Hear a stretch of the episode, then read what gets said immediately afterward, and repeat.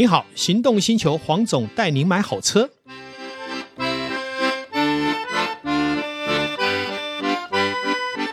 黄总带你买好车，又来到线上与大家一起来聊幸福事。好，我们再一次邀请到我们中华雅实艺术总会哈的陈荣昌理事长，他也是台湾观赏石故事馆的馆长。好，收藏丰富，那对雅实的文化，不管是台湾或是两岸哈，都有长足的贡献。我们前两集呢，大概有谈到有关于雅实的这个欣赏的缘起啊，包括大陆受到台湾雅石文化的一个推动，包括陈理事长常年去，呃，等于也刺激了他们的这整个雅石的发展哈。那我们这一集来聊聊哈。大概也是这几年发生的一个状态，就是很多年轻人并没有来接棒来做艺术欣赏或雅实文化的一个所谓的熏陶。那当然，这个也是因为山西发展以后，一般年轻人都很枯燥啊，整天只看影音而已。那我们如何透过一些力量或是一些资源，来强化我们年轻人的一个接棒的能力啊，因为任何的欣赏或是这个雅实呢，没有新进的人是不行的哈。也就是我们的赏识文化要往年轻，不能都是我们这些老年人了哈。那另外一个就是说，雅实在发展的过程里面，是不是还有一些机会会发生？我刚私底下有听到理事长有谈到这个部分哈。那还有一点。雅思还有增值的空间吗？好，我们这一集我想我们的焦点是在这个地方。我们也欢迎我们的陈理事长。好，大家好。啊、呃，我们来谈一下这个呃赏识文化的断层。为什么说现在年轻人比较少去接触哈？当然就是说可能是经济的因素哈。是啊、呃，那我先谈谈以前啊，以前我们整个。赏识界的蓬勃发展的时期。是。啊，呃，通常呃雅石观赏石的爱好者呢，他们都会参加石石会。对，当初啊、呃、石头的观赏全盛期啊，嗯、台湾的石会大概有一百多个。哦，每个县市啊，好几个，两到三个，最多到七个，嗯嗯嗯，那。那个时候，每一年的展览呐，啊，每个展览，展览就是把你心爱的石头展现出来。是，那有时候会做一些评比，是啊，一年至少有一百多场啊，每一个月哈都很热闹啊，每一个月都到处去观赏。对啊，你光这个就已经很舒服了。那个时候，那那那个那个那个风气哈，那个疯狂程度啊，真的是呃很难用对用用言语来可以可以理解，可以理解来来来。来形容哈，是。呃，我打个比方哈，嗯，就是说我当初因为一九九八年进入大陆的时候，是。啊啊，那从大陆去选石头、找石头，嗯，装箱运回台湾，是。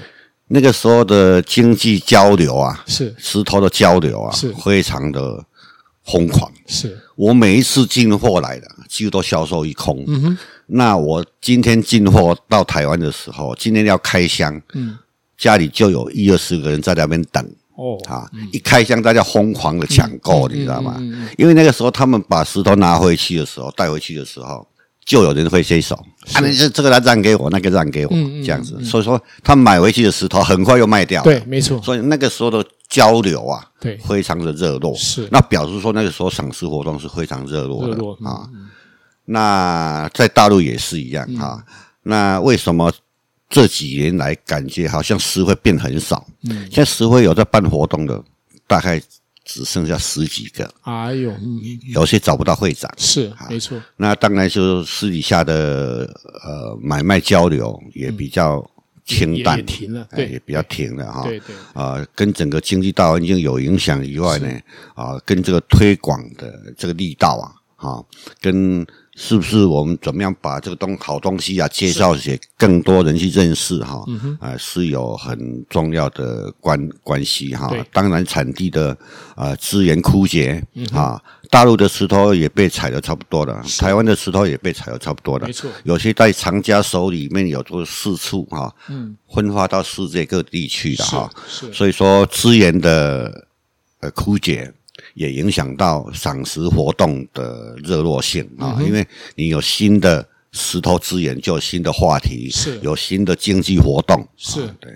所以说，目前呢、哦，呃，台湾整个经济状况啊、呃，是不是那么差？但是赏识活动的确有比较冷清，哈，有影响到。对对，嗯、各会的发展啊、呃，也比较。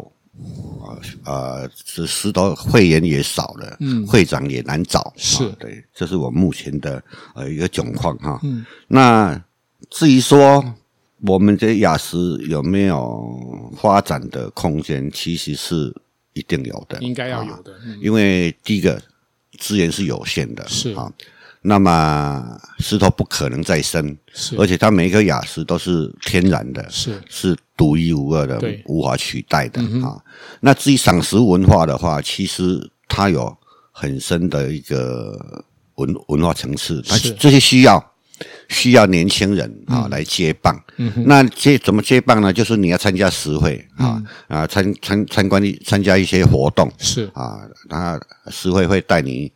哎，怎么样看石头？怎么样捡石头？嗯、怎么样欣赏石头、嗯？怎么样做展览？是啊，啊、呃，其实雅思我一直认为说，它不是价格的问题，是它是它的价值，它的文化价值，它的艺术价值。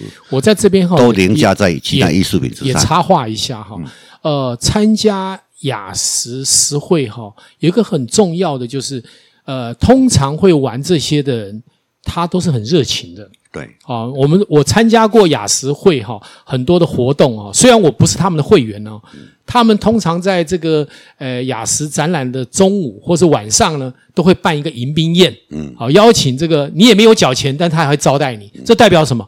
他就把你当朋友，好以食会友，对，光这个价值就出来了。为什么？现在的环境很冷漠，嗯，你跟我不认识，我干嘛要请你吃个饭？可是人家是张开双臂欢迎你。你愿意来看我的石头，我就愿意招待你。这是一种很棒的一种感觉。哦，这不是每个你像福伦社，如果如果你只是来，你还是要缴会费的啊，对不对？我们这个不用啊，这个来了，呃，通常我们现在办，像以我们中华会来讲，我们办这个中午，如果刚好因为不是疫情的话，就会招待大家吃个饭嘛。哦，可能是花莲的某个会也会这样嘛。这代表什么？这代表这是很有人情味，而且也很有什么？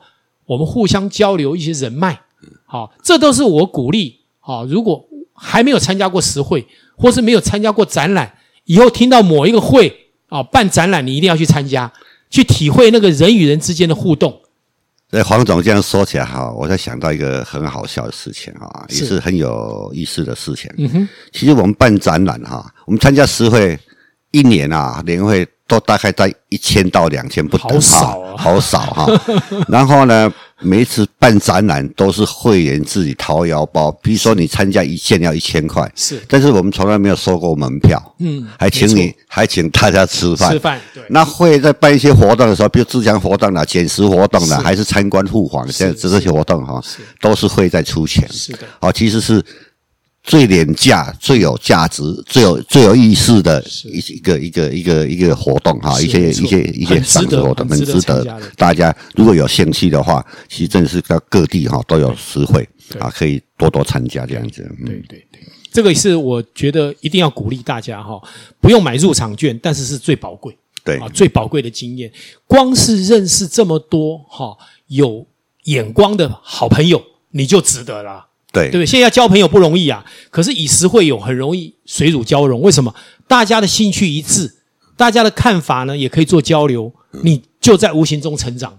对，其实我们雅石界里面哈有很多，例如医生啊、医师啦、律律师啦、嗯、老师最多，嗯啊，嗯呃，然后呢，企业界的反而比较少。是，所以刚刚黄总所提到的哈，我们怎么样把这个雅石能够是不是还有？啊、呃，增值性，我们不要讲它增值性，还有它的延续性。对啊，怎么样能够让那个市场？因为每一每一项艺术活动啊，是都是需要透过经济的推动。没错啊，嗯、没你再大的画家啊，再有名的画家，没，不行没有人买 啊，那个价值性也是不能起来哈。所以它的价值跟跟价格哈，其实也是有相关的。所以其实现在雅石，我我个人认为哈。因为我们有想说，怎么样把我们这个好东西是。这么好的观赏艺术、精神层面的好东西，嗯、石头啊，雅石，怎么样推广给更多人认识，尤其是艺文界、嗯，文化界是。啊，然后医生、律师也好、嗯、啊，然后最重要的是，希望让这些好东西让一些大企业家知道。嗯，只要有几个大企业家对这个东西了解，产生兴趣，其实我们的雅思啊啊，荣景可期呀、啊。是啊，呃，因为曾经发生过几个案例啊，哈，几个例子啊，哈，只要有一两个、两三个企业家啊，对这个东西产生兴趣，投入了资资金以后啊，嗯、啊，因为他本身兴趣也很浓厚，因为他对对企业家来讲啊，雅石其实算很便宜。是。比任何古董啊、字画相对的不贵，相对的便宜太多了啊！因为它是它，你说它是古董，它也是古董；嗯嗯、你说它是艺术，它也是艺术。因为它要用艺术的眼光 去欣赏雅石，不是说去看石头啊，是，是看它的内涵哈、啊。那么如果说可以把这个东西哈、啊，怎么样透过网络也好，啊，透过展览也好。嗯啊，推广把它推广出去，让一些企业家对，让一些文化界、艺术界是啊，更多人去了解这个石头文化，其实是是荣景可期啊。我刚刚有补充一下，就是陈会长讲的有关于企业家哈，曾经有一位企业家呢，他看上了这个雅石呢，一口气买了很多，也就造成什么蝴蝶效应。对，各个卖掉的要补货嘛，嗯，那补货的过程是不是要去找石头？嗯。那这些不同单位的石头的店家呢，也发现有人在买了，嗯，他也开始去补货了，那就叫什么滚雪球。对，所以有时候经济是什么？如果你看坏它，它就会衰退；你看好它，哪怕产业并没有什么动，但因为看好，大家都去买，整个就活络了。石界现在就缺这一股力量。如果大家都去买一颗石头，我跟你讲，石界马上。发光发亮，对，我还记得哈，纯粹雅石曾经在这个拍卖平台上面，那个时候哈，王凯文啊在说西瓜石他最喜欢，他也买了几件，我也买了几件，我发现当时西瓜石就整个炒上来了，对，没错，就那一波啊，对对，好，我也买了很多，现在来看价钱就高了很多，但是代表什么？就是要有人发起，就是要有人造成那一股风风潮。那其实台湾哈太客气了，其实在线上很多听众。哎，都是很有实力的。如果你愿意挺身而出去买一两件作品，整个活动就起来了，对对不对？呃，其实我们说啊，呃，雅思这个东西啊，哈，它是一个高层次，嗯，啊，一个精神上方面的生活比较重要哈。嗯哼，啊，当然你要去认识雅思，你要去喜爱它，你必须要去了解它，对，你必须要用艺术的眼光。啊，去欣赏它，嗯，你就会产生很浓厚的兴趣。是对，不，我不是看表面而已啊！哈，当然就是我们要注重它的内涵，它的艺术性啊。对，而且事实上，刚刚跟会长也有聊到一件事，就是呃，他也有看到一些东南亚的市场，没错，好像听说也开始新兴，而且是风起云云涌。对，或许我们大家都有一股力量，可以把这些呢做一些所谓的交流。对，哦，那陈会长是不是帮我们补充一下？呃，我最近呃参呃这几年有参加过一些国外的一些会跟会的活动啊，是，就是关于石头跟树盆栽的一些活动啊。嗯、我发现说东南亚国家哈，我们可以讲没关系，在越南、嗯、是，啊，越南他们那个石头也卖的很。价格也很不错，很不错，但是他们的资源很贫乏。嗯，他们一直想说到台湾来找石头，因为他们知道台湾是盆栽也好，石头也好，都领先，都是领先的，厉害厉害。包括盆景那些盆栽都是领先的啊。还有菲律宾也是一样。嗯，每个地方如果有出现对石头有兴趣的啊，企业家也好，还是这些大会长啊，这也好，那么其实要推广石头哈。不算难事啊，是。啊，我觉得是还是要有心人，有有组织性的哈，是。把这些观赏石文化啊，还有它的呃，我们怎么样设立一些，比如说网站也好，透过网站也好，怎么设立一些，把台湾的一些名石是。啊，或者说台湾一些藏家是，或是台湾一些呃使馆也好啊。把怎么样把这些东西介绍出去，或、嗯、有计划性的把它弄成册啊。他们要到台湾来找石头，其实也比较容易。嗯、我们石头要做交流也比较容易，这样子。其实呃，还是有它的增值性空间。对。对像这些所谓的刚刚呃理事长讲的有关于把它做成成册啊这些，我觉得很重要。我记得我对戈壁石的概念就是看到陈理事长出的那一本，对，好那一本哦一翻啊，戈壁石可以这么漂亮，有这样的布局，好，甚至于有点像餐桌上的食物，好，还有它的整个人物造型的一个奇特，啊，包括它的透明度不输给宝石。都是因为看了理事长这一本书以后，缘起了我对雅石的兴趣啊。所以你看，推广这件事很重要，很重要。因为有时候不知道就是不知道嘛。当你知道了以后，你被引入门了以后，你才会深入去理解。哦，这一点我觉得理事长居功厥伟。呃，其实像石头这种东西哈，我们讲硬邦邦的，它是一个石头，其实它是我们我们想看的、想欣赏的。啊、哦，是它的内涵。是，那这些内涵怎么样产生呢？嗯，第一个当然是不是每个人对对他都能够都有兴趣去了解啊？对，基本上会欣赏石头人，他都有一些天生的审美观念。是啊，你才会对他产生兴趣。嗯，像我小时候是对画画，我就很有兴趣，嗯、所以我看到这个东西。我自然就会投入、嗯、啊，有一些呃艺术创作的也好，还是一些文人，有为什么当那么多老师喜欢石头？嗯。啊，因为他就是有他不同的啊领域在啊，不是光看表面的那那么肤浅的哈，就是他你必须要看到他的内容，看到内涵、嗯、啊，那它有很多展演的空间，嗯，包括呢，比如说是一些装置艺术是。啊。啊，包括一些啊创作，嗯，啊，包括一些，它虽然是天然的，但是它也可以经由创意在展现它不同的艺术层面，啊，它也可以透过一些装置意识的展现了哈。嗯，我们那个东海岸哈，啊，东海岸有一个叫什么那个有吗？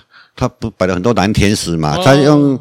用用那个铁棍插起来，插插插插，就变个完美经典，有没有？对对对对，类似那种其实是诱发人家的美感。对，它小石头，它的作用很大的哈。你看，呃呃，地板呐、啊，起高楼啊，都要石头，对不对？啊，但是那个是啊、呃，另外的啊、哦。我们这个观赏石就不同，就是它大概就是呃，我们讲说它是呃一种。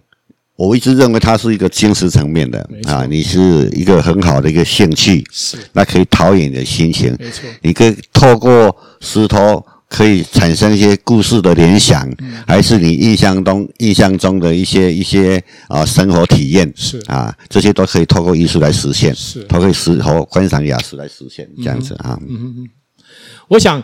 我们经过几集的一个跟陈理事长交流有关于雅石的，不管是缘起啦，还有它的发展，还有到后面哈，我们看到雅石是不是还有再起的机会哈，都告诉我们一件事，就是说环境随时其实都会变动，雅石跟所有的环境都一样，有高有低，但是呢，我们不要认为说今天的低就是未来的这个低点，很可能它还有再要起的机会。